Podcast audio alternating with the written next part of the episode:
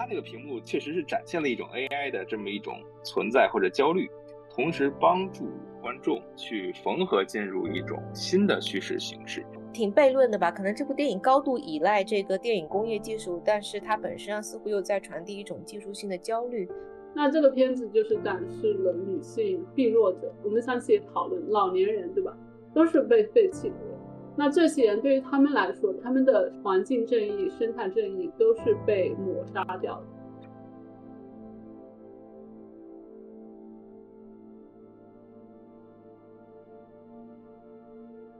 话一的听众朋友们，大家好，欢迎收听我们这一期的节目。其实我们上一次在聊到宇宙探索编辑部的时候，就已经提到了，在今年中国电影的这个爆款里面，除了宇宙探索编辑部这一部科幻片，或者说勉强称为科幻片的电影，另外一部实打实的科幻片，其实就是《流浪地球二》。那么我们今天这一期节目呢，也很高兴请到了，也是我们节目的新老朋友罗伦老师、小丽君不多，跟我们在一起聊一聊《流浪地球二》。先请一下与我们参与讨论的朋友做一个简单的自我介绍。呃，不多，你先开始吧。欢迎的听众朋友们，大家好，我是不多，我算 一个电影研究学者吧，现在感兴趣的方向是。华语电影、离散华人电影、早期中国电影史，最近对生态批评也特别感兴趣。呃，还有伦伦老师。好的，大家好，我是伦伦，我现在在加州读比较文学的博士，呃，研究的重点是呃科幻文学，自己也进行一些创作，然后科幻的电影、电视也是我自己非常感兴趣的。嗯，很高兴参加这期节目。谢谢伦伦老师，也请小丽君跟我们打个招呼吧。嗯，好，大家好，我是小丽 Nicholas，呃，我在北大读呃艺术学理论的博士，呃，然后我主要做的方向现在是呃中国电影史，还有媒介哲学，大概是关于媒介研究吧。好的，谢谢大家，那我就不再多做介绍了，我也是一个研究者，和其他人一样。我做的方向是视觉文化媒介和电影这一块的，可能跟小丽君有一部分的是重合的。然后我们今天要来聊这个《流浪地球二》呢，或许我们可以从稍微有一些学术的角度来探讨一下这一部影片它的主题的设计，或者说，呃，这部影片它在呈现一些议题方面给到我们的讯息和启发。按照顺序来看一下这一部影片，因为大家都知道《流浪地球二》的大体情节了嘛。那它开头很有意思的是，它首先呈现的是一个呃屏幕的录制画面，或者我们看到。影片结束的时候，就会知道这其实就是 AI 的一个试点，或者说这就是那个 MOS 的试点。然后整部影片呢，它最后就由此形成了一个闭环，就是它的这个开头和结尾啊，都是这个 MOS 的试点，都是这个屏幕的录制画面。所以我第一个问题就是想跟大家探讨一下这个影片它在试点设计方面的，尤其是它融入了这个人工智能的这个试点。一方面，它表现的是它对人类的凝视；但另一方面，这部影片中，它不仅表现了人工智能对人类的凝视，它其实也表现了呃地球或者说世界自然环境、生态环境，它也在凝视人类。我们从笼统的角度来谈试点的话，它有多个试点。那我第一个问题呢，想跟大家聊一聊这个影片中的视觉化的呈现的部分，就是不知道大家是怎么去理解，或者说大家对于这些方面这个试点呀，然后影片的视觉化呈现有什么看法？对我来说比较有趣的一个视角，AI 是其中一个，而不是唯一的。因此我最开始也没有对它形成强烈的一个印象，反而是那些动物的回眸，那个回眸是给我特别印象深刻。一个是视觉的，就是它。有一种极强的视觉冲击，就是背景是这种世界末日式的，甚至在我们看来有点奇观化的呈现。那当然也是数字时代、数字电影时代才能够造就的这种技术魔力。那前景就是这个动物是很大的一个动物直视镜头，那这样的一个冲击力，我觉得比最开始的 AI 的试点更有这种反差感。因为 AI 的试点或者机械的试点，在我们以往的很多电影里面都出现过了，比如说，嗯，有名的纪纪录片《监视资本主义》《蜻蜓之眼》，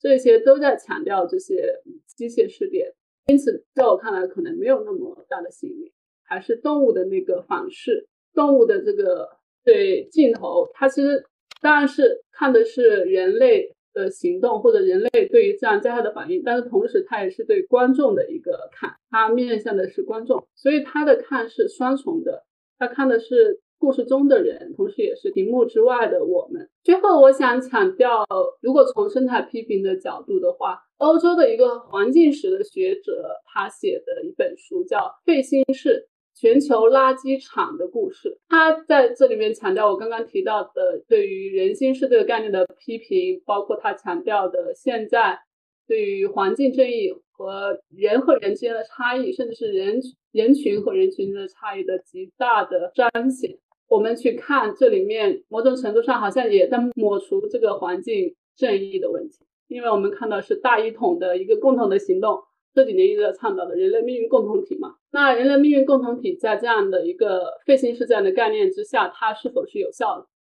那我们用这个片子去反思这一系列的看法，我觉得有很多有趣的点。其实刚刚不多提到的动物回眸的镜头，我看是大概是在第三十五分钟的时候，有三只小动物回眸，然后那三只小动物都是狐獴，是一种特别的物种。这个动物的镜头都给大家留下了很深刻的印象，因为它们那刚刚不多其实也是从生态的视点回应了我提到的关于影片中它的视觉化呈现的部分。我想问一下小丽君是怎么看的？呃，这个问题其实我也我也一直在思考啊，就是呃，关于嗯屏幕这个东西的呈现，等于是在电影当中，呃，电影屏幕当中的屏幕的呈现啊，我们说它是屏中之屏，或者叫做重屏，只不过重屏这个概念呢，可能更更偏向一个中国艺术史的一个概念啊。呃，如果从权力批判的角度来看啊，就知识考古的层面来看。呃，现在电影当中的这种呃屏幕的呈现或者叫再现，呃，也明显是在呃指涉。我觉得啊，我个人认为它也是在指涉一种呃或者叫建构一种权力关系。最起码是在他电影的叙事当中，他想建构一种呃无声无言的，但是全知全能的、无所不在的这么一种观看或者叫监视。呃，这种监视呢，可能对于尤其通过一个 REC 的这个红点儿，把我们和机械经验之间产生一个本体性的区隔，让我们意识到这个是一种机械的呃机器的对我们的观看，对人类行为的观看和记录。呃，那么这种记录的目的未知，啊，这种记录的位置位置，它存储的呃位置未知，然后它的监看这个背后。屏幕的监看人或者叫那个监看物未知，所以是谁在监看我们？是为什么在监视这些人？这些未知，我觉得造成了一种视觉性的焦虑。这可能是呃科幻作品当中对呃技术焦虑的一种比较常见的呈现方式。所所以，我觉得它那个屏幕确实是展现了一种 AI 的这么一种存在或者焦虑。同时帮助观众去缝合进入一种新的叙事形式。我觉得这种新的叙事形式呢，是将叙事者本身通过这种屏幕的方式，就是所谓全知全能的像上帝一样的这种叙事者的位置，建构在了叙事当中，成为了一个角色。而这个角色，呃，通过 AI 的方式，呃，给了他这么一个呃位置。就是它可以存在于这个叙事当中，就是叙事者本身存在于叙事当中，这个叙事者的角色就是 AI 这个角色。那么，所以我们才看到一个呃，整个《流浪地球》当中或者《流浪地球二》当中，呃，最令我本人不能够理解的，就是这个 AI 刚刚到 MOS 五，才刚刚迭代了顶多二十二十几台，就已经达到了一种超越时空的认识。呃，并且已经突破了三维、四维，就是所谓时空之间的这种四维关系的物理限制。那么这个东西成为了一种隐喻，就是这种对时空的无限制访问，对前因后果的这种无限制的控制，其实是一个转喻或者隐喻啊。只有一种可能，在现在的逻辑当中去推演的话，就是它本身就是做创作者本身。那么故事本身是编造出来的，那么编造者的位置。就成为了这个编造出来的宇宙的神。那么，这个编造出来宇宙的神，通过一个在屏幕背后未知的这么一个监控者、创作者、观看者，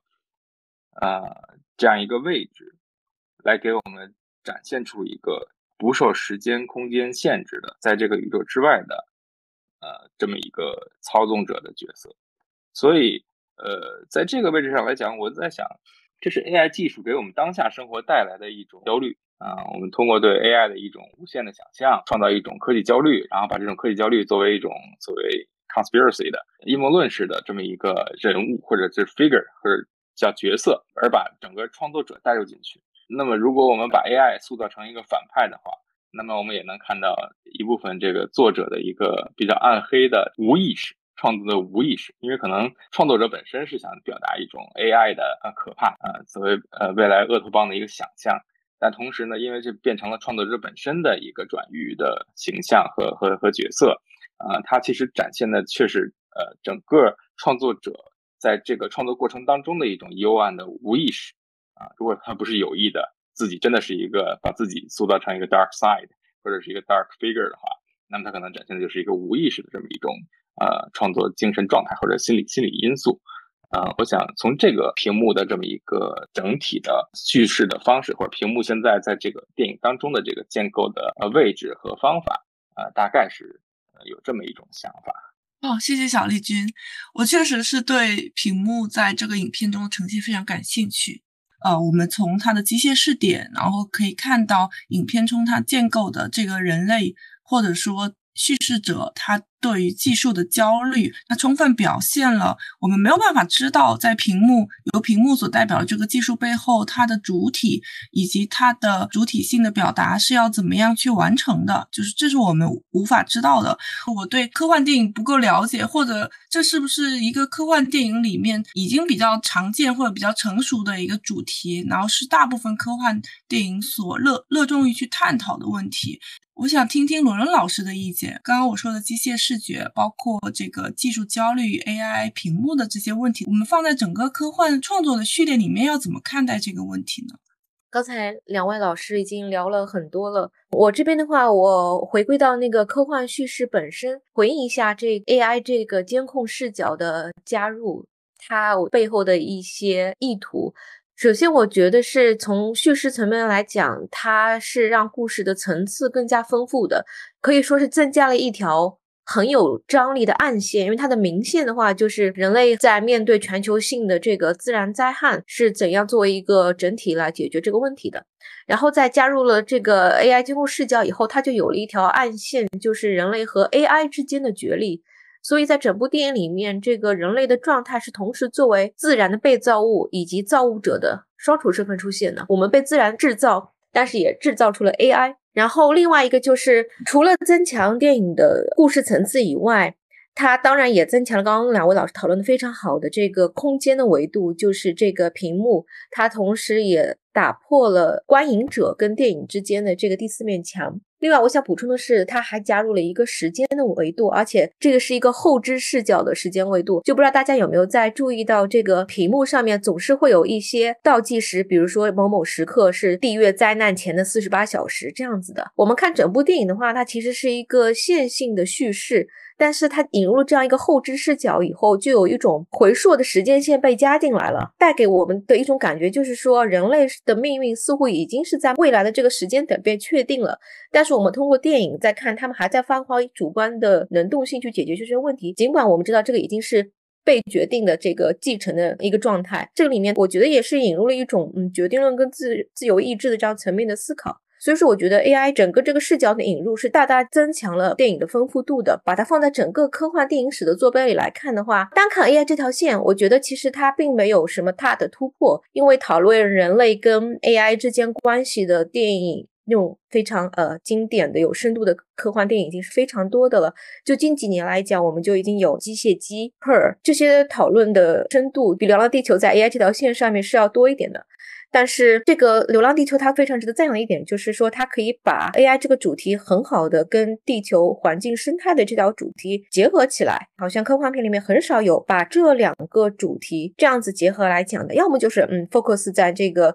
生态灾难这一面，要么就是 focus 在人类与 AI 这个致谢斗争这一面。两者要结合起来的非常少。然后这样看来，《流浪地球二》在这一点上还是做得很不错的。另外就是我们回到这个科幻发展的脉络里面去看，欧美那边的科幻经历了从这个黄金时代向外探索到新浪潮向内探索的这样一个呃转变，就是大概是从嗯上世纪三十年代到七十年代之间。然后我感觉这个《流浪地球》其实很像当时这样转折期的一部作品。一方面，它的表面披着的外衣就是嗯人类在太空中的处境。我们要去寻找一个新的家园，是一种很很宏大的这样一种。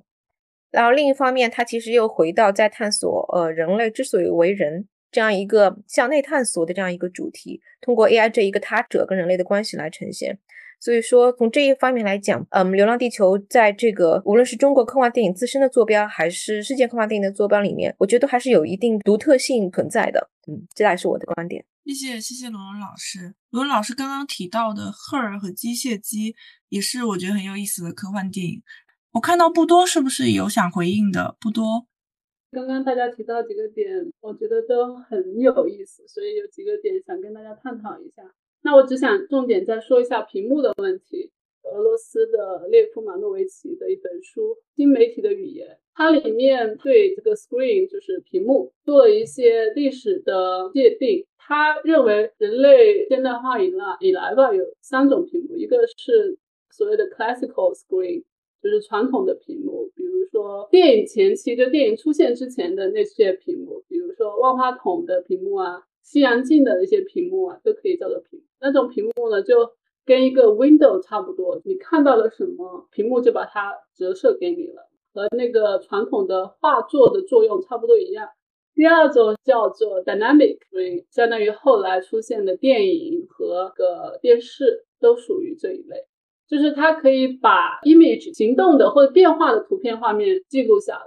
然后再进行一个投射。最后一种就是比较亲近新的一种，它叫做。Screen of real time，据我的理解就是实时屏幕，很像我们现在的 FaceTime，就是跟家人视频的时候，或者说我们看直播的时候这样的屏幕。那这个片子里面体现的是哪一类屏幕呢？比如说大家提到那红点，那可能就属于 dynamic screen。可是有没有所谓的这个 screen of real time 呢？我不太确定，这个只是提出来。呃，供大家参考，看有没有这种多样性的屏幕的融合，就是讲这种媒介本身它的变化，即便有迭代，但是迭代不代表旧的东西完全消失，对吧？有没有体现这种不同 screen 在里面的一个融合？那也是经由屏幕，我也想问，嗯，这种 recording 就那个红点，它体现了 AI 的什么呢？前段时间嘛，看斯坦福的王邦教授，他要做一个讲座，他的一个观点是，科幻小说或者科幻文学作品比较多见的一个话题，就是质疑这种所谓的技术理性，可能比较切合小丽君刚刚提到的对于技术的焦虑哈。但是这个技术指向的到底是什么技术？呃，可能不同的作品也不一样。那如果这部是体现的对 AI 技术的焦虑的话，不太能说服到我，就是因为。它里面特别设计了一个戏剧冲突，就是移山计划跟数字生命计划。那数字生命，我觉得它其实就是一种 AI 影响下的一个产物或者一个设想。最后，当然影片留下了一个开放式的结局，我们不知道刘德华是否也跟他女儿一一样成为了一个数字生命。那我们就要思考，就是在两个计划在 PK 的时候。人类命运共同体选择了移山计划，因为最后证明好像地球真的可以被移动。那电影本身它好像又在时不时的告诉我们，数字生命没有简单的这这样被否定掉，它还存在的，甚至在最后关头拯救了全全人类。因此呢，他这个片子至少从剧情层面，他给我的感觉是对数字生命不是一票否定的。那他对于 AI 的这种技术焦虑是否也不是那么简单的一个，只是焦虑这么简单的一个问题？这是从故事层面，从电影制作层面就更难说他对于技术有所焦虑的。就是这个片子它能够制作出来，它对于技术的极大的依赖，那它其实在极力的张扬这种技术的强大，或者说对技术的一个极大的夸张的话，就是鼓吹。因此，我觉得电影内部、故事内部跟电影外部的这个两重矛盾是一直在其中的。第二个点就是说，在反思技术的同时，这些科幻文学作品一直在不断的强调或者凸显人与自然，或者人与其他的生物物种的这个极强的关联，可以说是社会性的关联，同时也是情感性的关联。那我们再看这部电影，好像这第二点就没有没有太多的解释，在生态批评这一个方面。可能更不成熟吧。当然，它像主任刚刚提到，它有涉及相关的，也会给到一些镜头。可是，在我看来，就多像是视觉大片吧，尤其是视效大片，就彰显它技术的强大。它真正有所批评吗？对生态问题有所批评吗？嗯，我觉得好像还没有，因为它没有深入的去探讨生态问题产生的原因，也是会有一些不足之处吧。谢谢不多的补充。刚刚不多提到的，呃，马诺维奇的他对于屏幕谱系的这个划分，其实我们在这部影片当中，我认为啊，就是刚刚不多也提到了，就是我们怎么看待他。展展现出来的这个屏幕试点背后的这个屏幕类型，是不是一种融合性的屏幕？如果我们按照马诺维奇的谱系来划分的话，我认为它是融合了实时屏幕跟动态屏幕两种类型。因为马诺维奇的动态屏幕，它其实说的是它的动态指的是它展现的内容是它过去的影像，比如说电影，比如说电视，比如说录像带的屏幕。但是实时的屏幕。就像我们现在的计算机屏幕一样，这个屏幕它显现的内容就是当时当刻展现的。在《流浪地球二》里面比较有意思的就是他怎么去表表现这个涂丫丫的这个人物。涂丫丫他就是只能通过屏幕跟外界对话嘛。一方面呢，他父亲通过过去的影像、过去的素材，把他的女儿在。计算机里面喂养出来，但与此同时，他们两个之间的对话又是实时发生的。对于涂鸦鸦的呈现，我觉得它就是一种融合，就是一一方面它就是又有动态的部分，另一方面它又有实时的部分，然后他们都集中在同一个屏幕上面呈现了。然后另外一个是刚刚不多也提到这个技术焦虑的问题，就是他也说这个影片可能呃对技术方面的反思没有我们想象的那么多。呃，这个确实是的。就其实这个影片中有一个蛮有意思。的一点，在这部影片当中有一个小彩蛋，是那个由吴孟达扮演的角色正是 AI 生成的。因为也正是在这个影片创作的前段时间，然后吴孟达不幸离世了，而影片呢，就是通过智能技术让吴孟达这个角色能够与屏幕前的我们见面。这个也是《流浪地球二》在一些影评中遭到争议的一个原因。所以我觉得这个也是挺有意思。小丽君有要回应的吗？啊，我想这个关于这个技术焦虑，我突然想到刚才伦伦说的这个人的双重身份问题啊，这个我觉得蛮有意思。根据 AI 的迭代，也许我们也可以去看一下这个问题。就是这个电影里面其实也反映出来了，就比如说涂鸦鸦这个角色，在联网之前，它到底是一个 AI 还是一个数字孪生？数字孪生呢，就大概是一个被很多人认为是一个 dead end 死胡同，对吧？走进去也许就不会获得什么，只能获得一个 QQ 秀。但是如果我们喂给他更多的数据，嗯，让他做更多不同的任务的时候，让他拥有更强大的运算能力的情况下，他是不是能转换成 AI，就是通用人工智能？但涂鸦鸦是不是？这也是一个问题，因为从那个胡恒宇的这个角色的设定来看，他并不是想让他的女儿获得多高的智能，而是希望人类在一个数字世界延续下去，也就是所谓数字生命派。那么，首先我们要让数字生命成为一个概念，我们要要认可数字物的存在，数字生命的存在。另一方面呢，我们还要确保这个数字生命是我们的延续。也就是说，是我们的数字孪生，而不是一种超越了我们本体的一种更强大的一种运算机器啊。如果是那样的话，它还是不是我们的数字孪生呢？但我想这个电影并没有想探讨这个。电影只用了一句台：“爸爸，这道题怎么解呀？”这么一个甚至有一点 annoying 的这种重复我想他这种重复大概是刘德华来测量、评估系统迭代，就涂鸦鸦的这个迭代的次数和迭代智力能力的这么一个方法。但现实上来讲，它跟 Mouse 之间，就涂鸦鸦跟 Mouse 之间是什么关系？我们到现在也没有看到。还是说 Mouse 和涂鸦鸦是隔离的呢？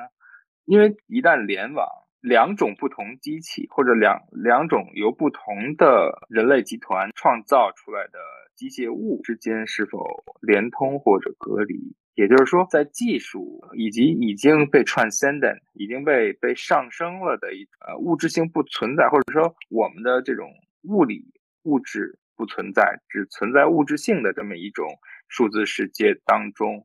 这种文化隔离、技术隔离、种族隔离。文明的隔离是不是依然存在？个体的隔离是不是依然存在？这个问题还蛮有意思的，我觉得这个还很少看到他的讨论。然后回到刚才说到跟 Her 的这个对比的时候，我就讲这个 Her 其实就是一个很标准的我们现在在用的 ChatGPT，它是一个大语言模型的聊天机器人，只不过是一个情感向的。而这个呃《流浪地球》里边的这个 Mouse 的形象呢，就有点过于相似。过于的让人家看到一种致敬《二零零一太空漫游》里边的那个邪恶机器的那个红点红点摄像头。这个提示灯放在镜头的光圈正中间这个事儿啊，我到现在也不能够产生一些共情和理解哈。但是它确实显现出了一种独眼龙、一只眼并且发红光这样的一种邪恶机器的这么一个传统的科幻电影里边的一个叙事形象。那这个形象被移植借用或者致敬过来，成为整部电影，也许就下一部还是它啊，就成为了这部电影的核心的这么一个我们说带引号的人物或者叫角色之后，那他展现的这个状态是一个什么样的一个一个状态呢？它代表了 AI 的邪恶本质的外化吗？还是说是 AI 操控的一个控制，就是一种 AI 控制性的这么一个外化？因为我们知道，Mouse 其实是一个硬件，Mouse 是一个计算机，但是 AI 人工智能又是一套算法，是另外一个东西。然后这个摄像头作为一个视觉装置，一个视觉机器，成为人跟人交互或者跟世界交互的一个界面，它又是一个很神秘的一个一个装置。因为这个装置它并不是一个传统上真正跟人进行交互的装置，跟人交互的装置其实是屏幕。但是它变成一个摄像头，而屏幕本身却没有被赋予一个所谓人工智能或者是某种情绪或者是某种呃身份的这么一个状态，而是屏幕就是屏幕，在这部电影里，屏幕依然是那个媒介，依然是两个空间、两个世界的静置在这里的一个媒介。我先试图说一说我对这个问题的一个看法。我觉得它里面屏幕的这种交互性有两个。层面的体现，一个就是 AI 和片中人物的一个交互，另外一种交互就是 AI 和观众，就是跟我们的交互，就是大家刚刚一直在提到的最开始的这个镜头和最后这个镜头，它以这种其实是在场非常的 visible 的一个方式告诉了观众，这是一个屏幕，不仅仅是电电脑，不仅仅是我们看的电脑屏幕和电影院看的这个电影屏。它是有另外一个屏幕在其中，就是小小绿丁提到，可能叫做重屏，或者说屏中之屏，它其实是直接的打破了幻象的。那最后那个火红的眼睛，或者说带有某种邪恶性或者说恐惧力量的这个眼睛，也是一种很明确的媒介字法。如果 AI 它本身也是一个媒介的话。所以我觉得这种交互是有两两层的，一个是故事当中的，另外一个就是 AI 和观众的。那再回到小丽君最前面提到 AI，它其实把创作者也变得 visible 了。那因此就是它这个交互在这个层面上更加的复杂，不仅仅创作者和 AI 有交互，观众和 AI 有交互。那同时其实某种程度上也在进行创作者跟观众的一种交互。所以在这个层面上来说，是有很多值得思考的内容在其中。对的，对的。我看的时候，对于屏幕跟 AI 的关系，咱们看到那个 Moss 里面的一直在闪那个红光，我觉得其实就是红光在闪，其实就相当于它已经在录制了。所以它整部《流浪地球》里面这些情节，其实都是这个 Moss 它录制下来的，它在不停的呃监控人类。然后这个屏幕跟这个 Moss 关系，其实。它给我们带来的一种思考就是说，这个 Moss 它这样一个人工智能，它的触手到底有多广？就有可能它已经接管了这个地球上所有的呃机械，所以这每一个屏幕就像是它的一个眼睛，它的一个触手所及的地方，就通过它们，它可以来监视、掌控人类的一切。我我是这样理解的。另外，前面有讲到电影对于那个技术的这个态度挺悖论的吧？可能这部电影高度依赖这个电影工业技术，但是它本身上似乎又在传递一种技术性的焦虑。我感觉这个其实呃没有非常矛盾，因为这个是否要恐惧这个技术，取决于这个技术是不是可控的。因为所谓可控，其实就像比如说呃你拍电影的这些技术什么。就是它是在人类的掌握掌控范围之内的，不会说我们拍电影用很好的技术，结果被电影反噬掉了。但是 AI 这个东西，它的可怕性就在于它也许是不可控的。就这个其实一直以来都是关于人工智能、机器人这个讨论的一个点嘛。最早在这个 artificial intelligence 没被创造出来之前，它最早是叫那个 automaton 类似机器人的这样一个意思，就是非常像人的一个玩偶，然后它是通过那种发条来运作的。然后这种玩偶，它长得越像人，它就会有一个这个所谓的那个恐吓谷效应，就是到达了某一个点，它就会让人觉得非常的可怕。然后现在关于 AI 的分类，其实有把它分成那种工业型的呃 A 人工智能，以及这个呃类人人工智能。工业性的人工智能就是非常可控的那种，像那个机械臂啊什么的，就是作为这种工工具 AI 来被我们所用的。智能型的人工智能。就处明显处于这种在逐渐走向失控的这个状态，比如说《客人》里面的可以提供情感陪伴，最后甚至会主动 seduce 你的那种，以及嗯机械机里的那一位，以及这个《流浪地球》里面他表达的这种担忧，其实就是这种智能型的人工智能有一天是否会脱离人类的控制，反过来控制人类的这样一种焦虑。电影它把这个问题呈现给我们，但它没有给出一个确定的答案，它没有表达自己的态度。我觉得反而是一个比较聪明的做法，也是他唯一能够这么处理吧。如果他给出一个非常明确的态度，那这部电影可能就真的是太过于机械了。所以我觉得他可能就是做了这样一个留白，然后也给他拍第三部留下足够的空间。罗老师其实特别好的回答了我的刚刚最开始提出第一个问题，因为其实谈到这个第一个镜头、最后一个镜头，正是说的是 Moss 他的视点。就是说，这个影片可能在暗示了许多的画面都是 Moss 对人类的一个凝视，就像他片子中也有这个动物对人类的凝视，他的片子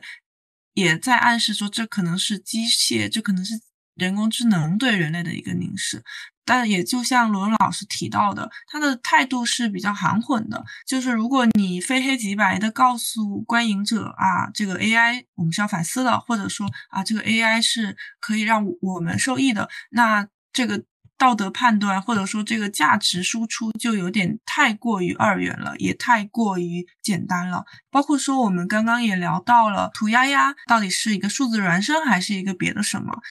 都是我们没有办法一下知道的。那这样的话，可能就会引发一个新的问题，就这种数字的生命的复制，那复制出来的内容物，它还是。原本的他吗？传统的这个身心二元论其实也是受到了很多的非议，认为说啊，所谓的这个身心二元对立也是不存在的。所谓的意识，它跟身体是没有办法剥离开来的。在这个影片中，我们虽然没有看到一些非常具体的表达，但是我们可以从影片中它对于技术的一些设想，我们也是可以看到的。比如说，这个影片所有的人他们在进行交流的时候，由于大家使用是不同的语言，所以他们都必须借助一个翻译。工具，而这个翻译工具它同样是具身的。那这个具身的内容是跟大家的表达，是跟大家的意识紧密联系在一起的。然而，当我们讨论到里面涂鸦呀，或者我们讨论到里面数字生命的时候，自然而然会引发新的伦理的问题，就是当这个身体的部分被抽离掉，那我们最后。所创造出来的这个生命，它还是原本的生命吗？或者说，它还能够被称之为生命吗？我觉得这也是另外一个话题了。或许我们可以在《流浪地球三》里面看到，也是有可能的。另外就是我们之前也谈到了这个《流浪地球二》，它有一个特别的地方嘛，它跟那个宇宙探索编辑部之间其实是可以形成对话的，因为我们知道导演同时也是宇宙的监制，所以挺有意思的。因为我们看到了两部影片，他们虽然同样被纳入到科幻电影的序列中，但是是完全不一样的风格。从科幻的角度来划分的话，都是完全不一样的。就像之前我记得罗老师我们在一起聊宇宙探索编辑部的时候，就提到这个软科幻的标签，那或许去对应的《流浪地球二》它就是一种硬科幻。那我觉得我们也可以把两部片子放在一起来看，那他们也有一些共通的地方，就是他们都借用了所谓中国的经典。故事，一个是《愚公移山》，这是《流浪地球二》里借用的；另一个是宇宙探索编辑部对《西游记》的借用。那也有研究者，他们就提出了这样的问题：，就是中国的科幻电影，他们好像一直在探索说，怎么样更加自然的把中国故事融入到整个世界科幻的叙事体系中去。我想问问大家，对于这个问题有没有什么看法？尤其是伦伦老师，我们之前也一起讨论过宇宙探索。这两部电影在我来看都是非常好的尝试，就是在几乎同一个时间段能够有这两种类型的尝试，对我来说是一件很欣慰的事情。纵观中国科幻电影这个类型这几十年的发展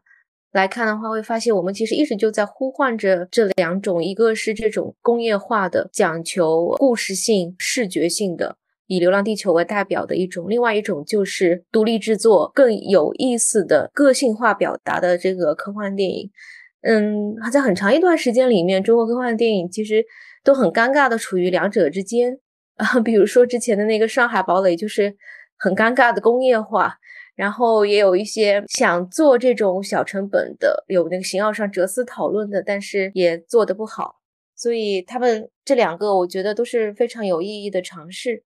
关于讲这个中国故事，这个我觉得其实都不只是在科幻电影了，可能在任何一种我们的那个文学表达或者艺术创作里面都在探索这个问题。就是这么些年，中国科幻创作一直在讨论一个何为中国性的问题，就中国科幻何以叫中国科幻？所以这样，然后这么多年讨论下来，其实大家都没有一个确定性的说法，但是我们基本上达成的一致就是说，呃，表达我们一些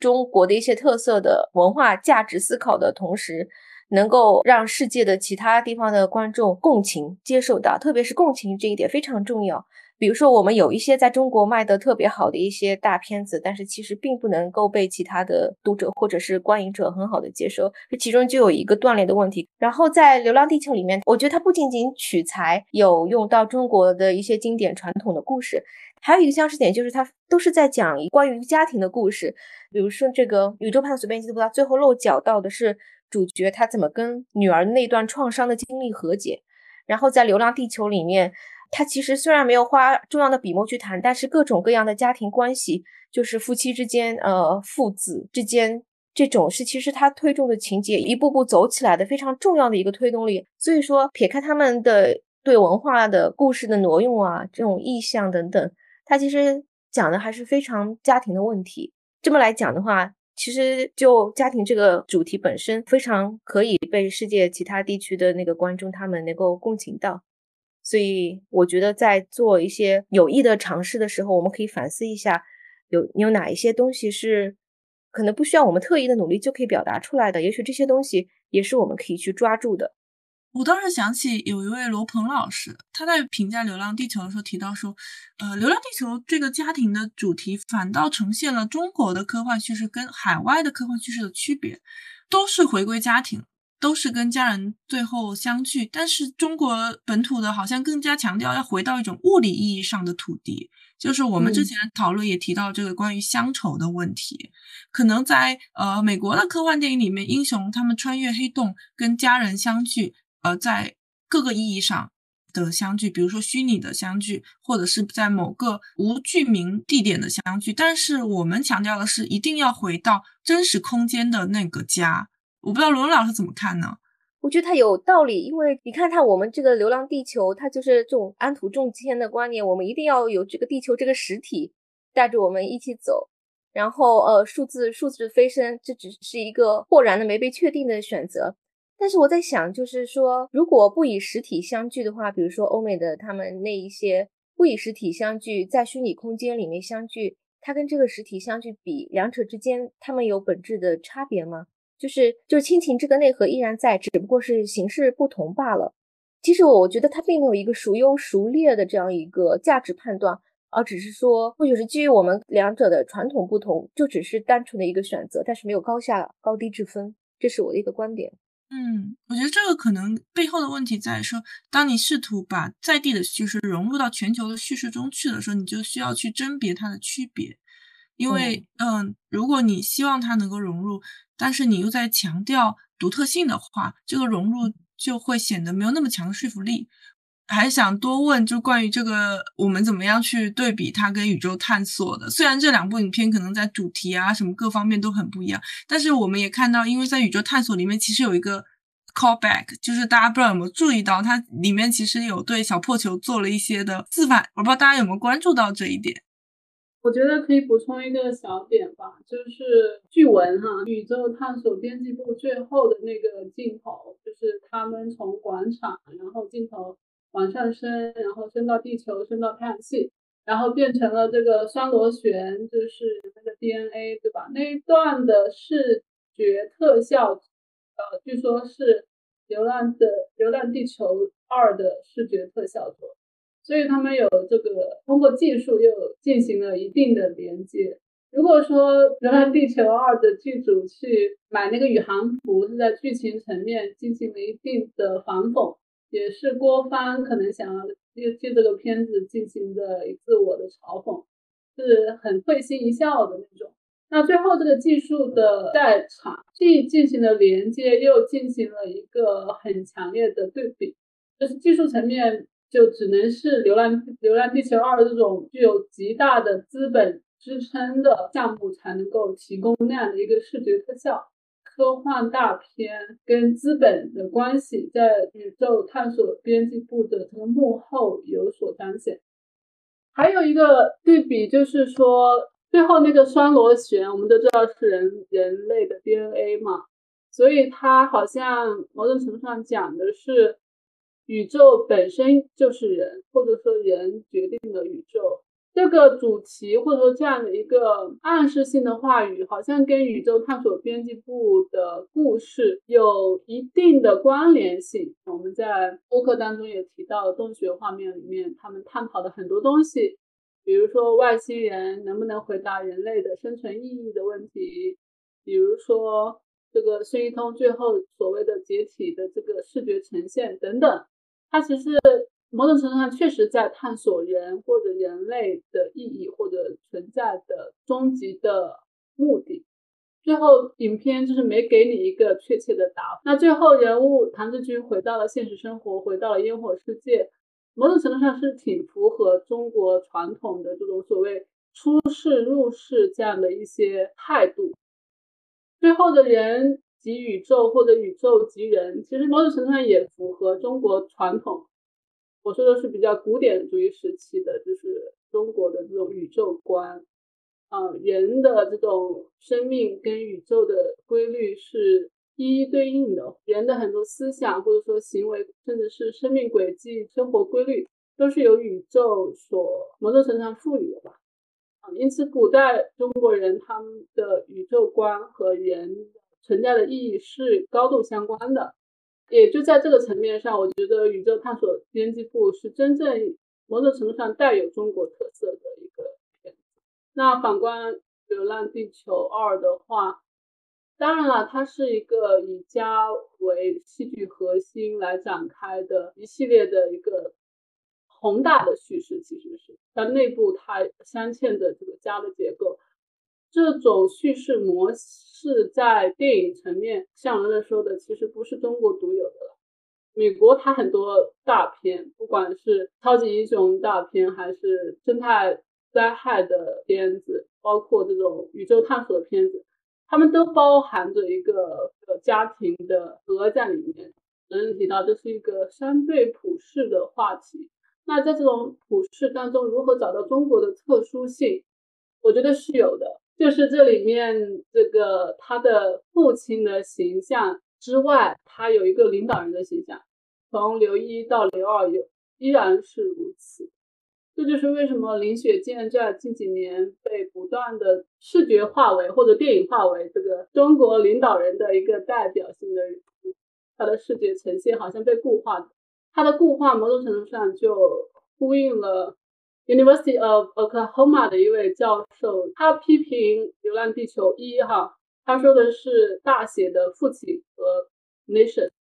那这里面的父亲除了胡恒宇这样的一个非常我们大家所惯常认为的父女关系里的父亲，包括那个刘培强，他也是在有父亲的角色，有父亲的这个身份。但除此之外，林雪健他也是叠加在这个所谓的，比如说民族之父或者中国之父这样的一个形象之上。这个是我们看美国好莱坞大片里面很少出现。因为我们去看好莱坞大片里面政治人物，尤其是所谓的政府的这种，比如说 总统啊，比如说这个高级的，呃，比如说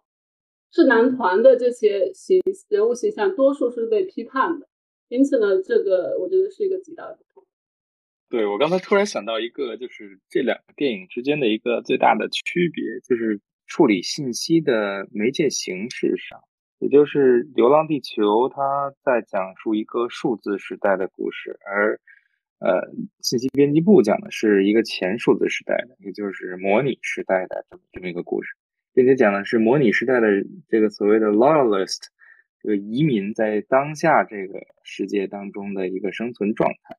但是呢，它因为采用了一个呃八十年代的这种伪纪录的这种形式，架空了当下的这个数字现实，而是直接进入了一个在模拟时代探讨宇宙探索的这么一个情况。而这个时期的人对宇宙的景观也好，认识也好，对未知的所谓的其他生命形式，我们现在可能会认为是一种数字形式啊，或者怎么样的。呃，一种或者是其他的智慧形式，现在有人工智能的形式，明显已经超越人类了。但在模拟时代的情况下，啊，大家明显还不能够接受这样的设定，呃，所以感觉是一种犯神经病的这种情况。对，因为我觉得这个宇宙编辑部整体就反映出一种文人气质啊，里边讲述了很多什么关于去人类中心主义啊，呃，包括这个规训与惩罚啊，关关于什么人应该进精神病院，什么人被建构啊。半官方的这种杂志的主编是如何相信一些不被官方证实的或者不被官方支持的呃一种世界观或者认识论的存在的合理性，非常复刻的叙事框架。回归到刚才我们说到的这个传送信息的方式的两种媒介，一个就是数字性的传达，一个就是模拟性的这个数字解码和编码这个过程。呃，结合到刚才说的这个宇宙信息的问题，这两部片子合到一起，就让我们去想象了这样一个更深层次的一个问题，就是我们就尤其是尤其是刚才不多提到啊，说这个宇宙探索编辑部的结尾，它将这个宇宙拉大，对吧？从地球，从从四川，从从中国到地球，到到太阳系，再到无垠的宇宙，最后又居然在星云的变换当中，将整个宇宙变成了一个 DNA 双螺旋。那么我们从现在数字化的这个数字生命的角度来看，DNA 序列只不过就是信息，对吧？信息因子经过一个长链儿，然后通过一种呃固定的组合形式进行组合传递，并且保存下去。那如果将这个 DNA 或者将这个宇宙整个的星系、星云，或者是所有的生命或者所有的物质的排列，或者是它的存在形式，认为是一种排列。认为是一种有序的信息啊，一种双螺旋形式的信息，这样的一个形态的建构，我觉得它还是反映了一些主体性啊。这个主体性其实是很明确的，它跟在编辑部里边和这个破球当中的这个区别，就编辑部有一个很强以人为本的这种思考宇宙的方式，他最后也认为宇宙是一种生命形式的信息，而破球当中给我们提出的东西就太过散乱，导致留下很多空间。或者说他他其实也没有提出什么东西，他只是隐隐隐的提出了一些恐惧。我们似乎只能看到一些呃关于各种各样的对于未来的不确定性的一种恐惧。呃，这也是我当时说的呃《流浪地球二》和《流浪地球一》的很大的区别。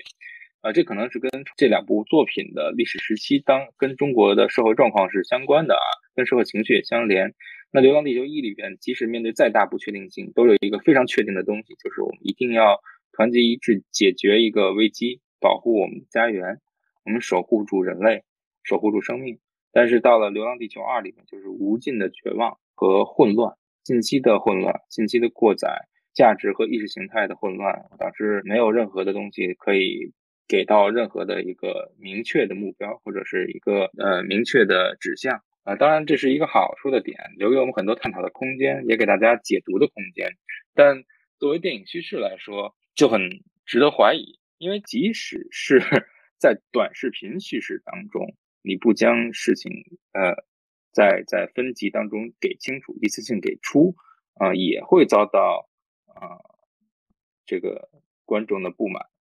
然后另一个层面上，我们就说到刚才大家都提到的这个关于情感叙事的问题，尤其刚才伦伦说到，在表达中国文化的时候，希望让世界共情，其实最终回到一个情感传达的这么一个角度，就是不论你是否说理，在情感上最起码要让观众代入。嗯，如果从电影学的角度，一个术语叫做缝合，对吧？你能不能够缝合、认同、代入进去啊，才能够接受这个叙事？那么我们也看到，呃，《流浪地球二》在这一部里边对情感建构上的一些尝试，努力的非常明显，但是效果不是很尽如人意。他的努力方法是使用了慢节奏、长镜头、低密度信息来搞这个情感。很多人说说就是很很很很尴尬，说那个情感很尴尬。呃，包括比如说。最后在临死前想回上海去看夜景，但是我们看到上海的夜景，一是太黑了没看清楚，二是我们不光没看清楚那个上海的夜景，我们也没看清楚看夜景的人，没有一个 close up，没有一个给足光线的镜头，两个人都是二人中景，甚至到一个大景别，这种景别的呃事不关己的镜头语言。去讲一个情感建构，它的这种失效几乎是必然的。如果你说通过大景别内的人物的一个互动来产生情感联系的话，而不给一些呃镜头特写去将一些动作放大化，或者一些眼神、一些微的表情结构进去，进行一些蒙太奇的建构的话，嗯，来表达一个在一个看不清楚的状况、冷眼旁观的。呃，两个远处的人之间的情感状态几乎没有动作，因为两个人都坐着嘛，他他本身已经得得了绝症，不能动了。在这种情况下，通过一种语言叙述的形式，这个其实从电影作为活动影像的这么一种叙事形式上来说，它就不是很电影。那如果是从一种文学形式上的话，那就要很考验台词或者是呃环境或者是这样的一个描写叙事的功底，但这个方面又明显欠缺。所以这才是《流浪地球二》情感上给大家的，在在建构所谓亲情家庭的这个部分里边的一个最大的一个断裂。但另一方面说，建构那种某种情怀或者是某种任务的任务形式的那种情感，有可能是因为价值观念或者是意识形态的区别啊，导致出来不能够共情。所以从这个方向上来说，啊，这部电影还是在情感建构上很值得去反思和分析的。谢谢小丽君，你的补充特别丰富。刚刚提到这一些，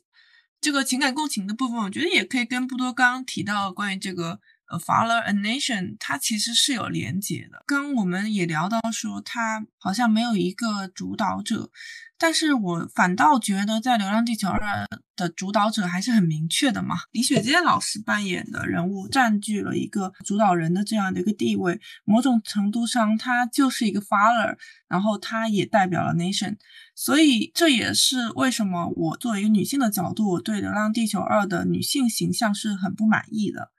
我觉得它依然是非常陈旧、刻板的一种塑造女性形象的方式。它把女性还是限制在了一个男性的附庸，包括说让女性成为这个家庭中的情感表达的寄托，这些表达在我看来都还是比较落入俗套的。感觉它还是最终在烘托这个 “follow a nation” 的这个叙事。我觉得这可能也能部分解释为什么他的情感表达是不足以让人感到共情的。一部分是因为他在做这个设计的时候，就像小丽君刚刚提到的，他自己的。用心程度也是让我们感到存疑的，但另一方面，我觉得也是创作者还是太以男性为主要的这个视角了。我不知道你们其他人有没有这样的感受，就是我在看《流浪地球二》的时候，我这个感受还是挺明显的。比如说你在塑造那个呃女主角的时候，在开头的时候，对吧？她是一个这么飒、这么有能力的这样一个宇航员，但是很快我们发现她的戏份就只有前面的那么一点点的高光部分了，她很快的就。就成为了一个辐射的癌症病人，然后也彻底沦为了这个影片的配角，我就觉得挺可惜的。当然，就有人出来反驳说：“嗯，那涂鸦鸦这么重要的一个角色，她就是一个小女孩呀。”那我对这一点是，反倒这个回应更像是一个笑话，更加坐实了这个影片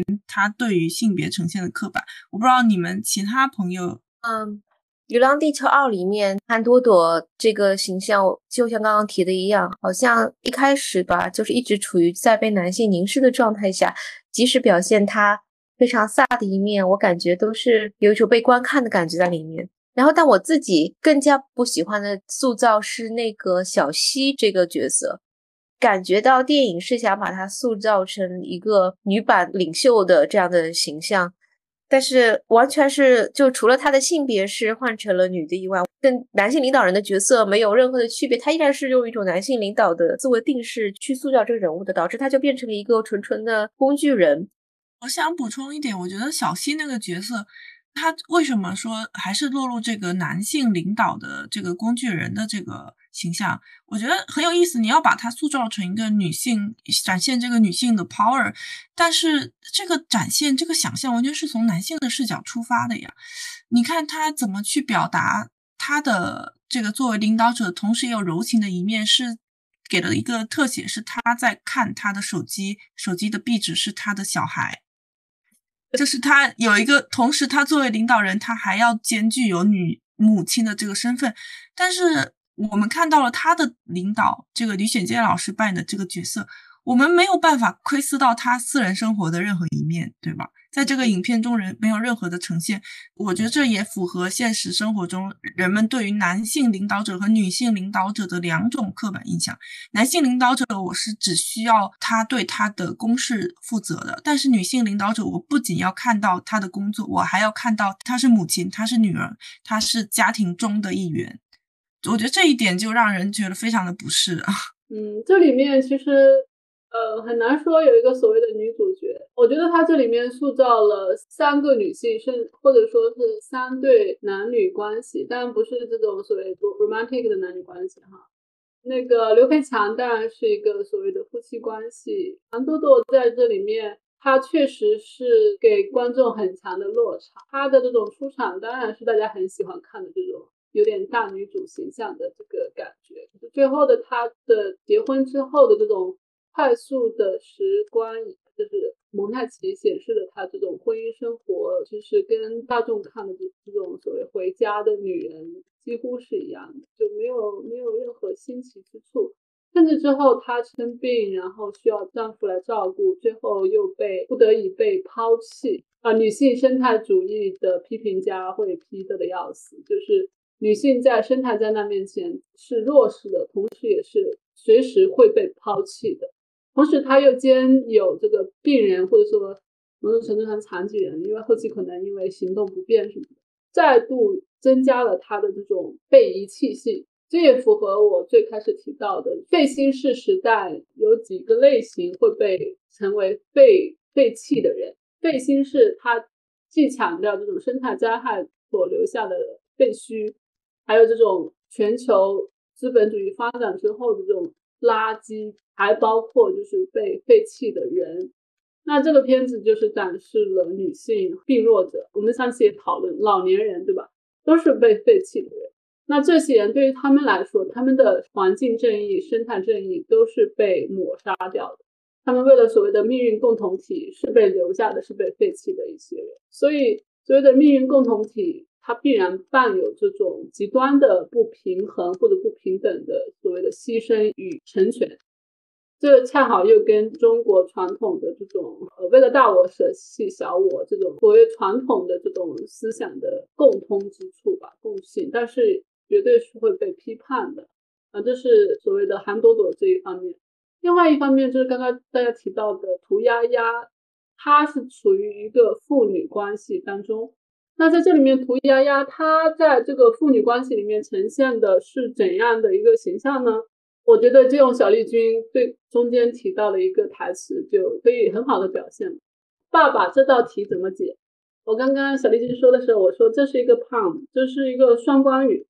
这个题怎么解？既既是一个呃这个家庭中常出现的，就是孩子对于父母的求助，同时这个题在片中它有不同的含义，对吧？可能也影射着我们刚刚说了很多次的技术的焦虑。那这个 AI 的这个生成，AI 的数字生命的这个威胁，这个题我们怎么解？这个题怎么解？甚至是创作者他抛给我们的观众，我们怎么看这个题怎么解？可是除了这个题怎么解之外，还有一个称呼是爸爸，这道题怎么解？所以爸爸在父女关系里面，他是极端的操控性的。他虽然说是我要给女儿完整的一生，但是我们完全不知道涂鸦鸦他想要什么。他已经变成了一个程序，变成了一个所谓的数字生命。对于所谓的数字生命，人类它具有的这种极强的所谓的创造者的能力，或者说创造性，或者说控制力、操控性，就是被突出的。所以在这对父女关系里面，涂丫丫无疑也是一个傀儡式的人物，就是依赖父亲。虽然最后有一个所谓的拯救的动作，但是是在父亲的指引下完成的。因此，那个所谓的他的主体性也是不充分的。再回到大家刚刚说的小西，他就是一个父权的代言人呢，他所行所言都是在复制李雪健所饰演的这个 father 的指令，这就是一个非常代理人的角色，也是现在很多人批评的这种所谓的女性领导人，她们真正的主体性要如何凸显？当然是一个难题了。那《流浪地球》无疑做了一个非常糟糕的呈现。可能就是中国的这个大片，男性创作者主导的，然后遵循的也是这个工业的逻辑。那目前这个工业的逻辑，很显然是我觉得是不太考虑到这个女性的视角的。我们只能在宇宙探索这样子的更加聚焦私人化经验的这样的影片中，我们可以看到。这一点我觉得还蛮值得讨论的，但我我个人不认为这是一个中国电影男性主导的大片，或者就是我觉得呃，可能更是一种导演或者作者个人的一种趣味，或者是这种内心的一种无意识的反馈。因为因为这个探索编辑部孔大山也是男性导演吧，他的人物塑造就没有问题。这个我觉得跟个人特质是相关的，呃，没办法说把它 generalize，就是统摄成一种中国的特性，只是说这个导演他正好达到了这种运气，可以有这种支持资金和这种调动这些机器的能力，使他成为了这样一个载至中国电影市场的这么一个作品，然后表达他的一些个人的喜好或者是个人的一些意识或者无意识。就回到刚才，我有一个问题想问的，就是这个 Moss 如果是个男性的话，这个涂鸦鸦到底是不是个男性，或者他是不是个女性？这为什么涂鸦鸦和 Moss 在同样的一个赛博空间里边共享同一套知识和运算工具的情况下，Moss 没有利用涂鸦鸦说出 Moss 的话是为什么？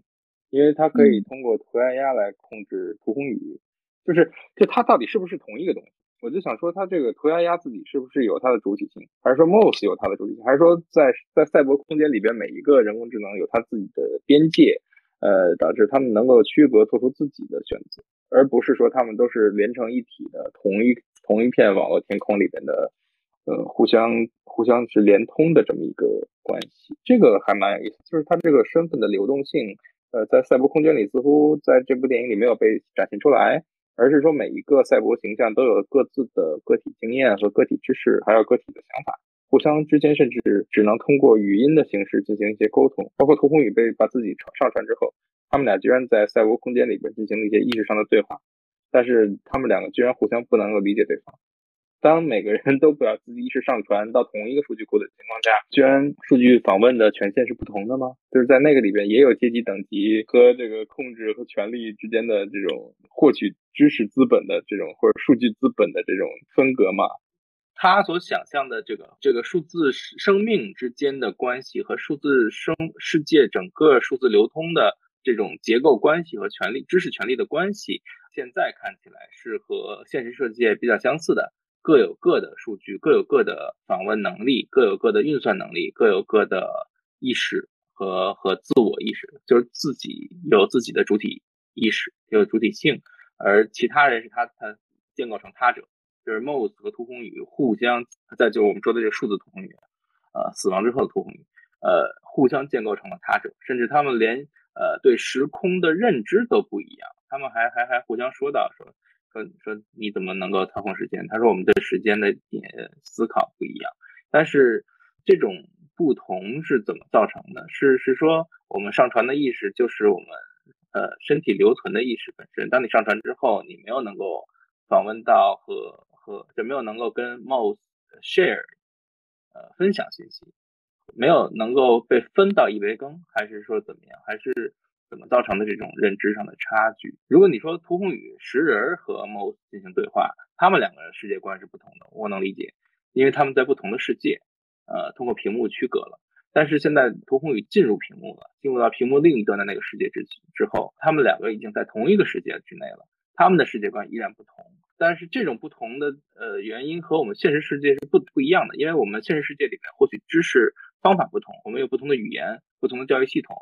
我们每个人的知识储能储量是有限的，这是因为人的身体具身性的限制啊导致的。但是当你把人上传之后，你的意识就扩散了，你的你的知识就就变成了机械性的知识储备的方式。那你掌握的知识就和 Moss 应该是没有区别的。那为什么还会出现同一个呃认识或者知识体系下出现认识论和世界观的不同？这个地方，我觉得是从电影的展现当中来看是没有解释清楚，或者是没有没有想到的，可能是。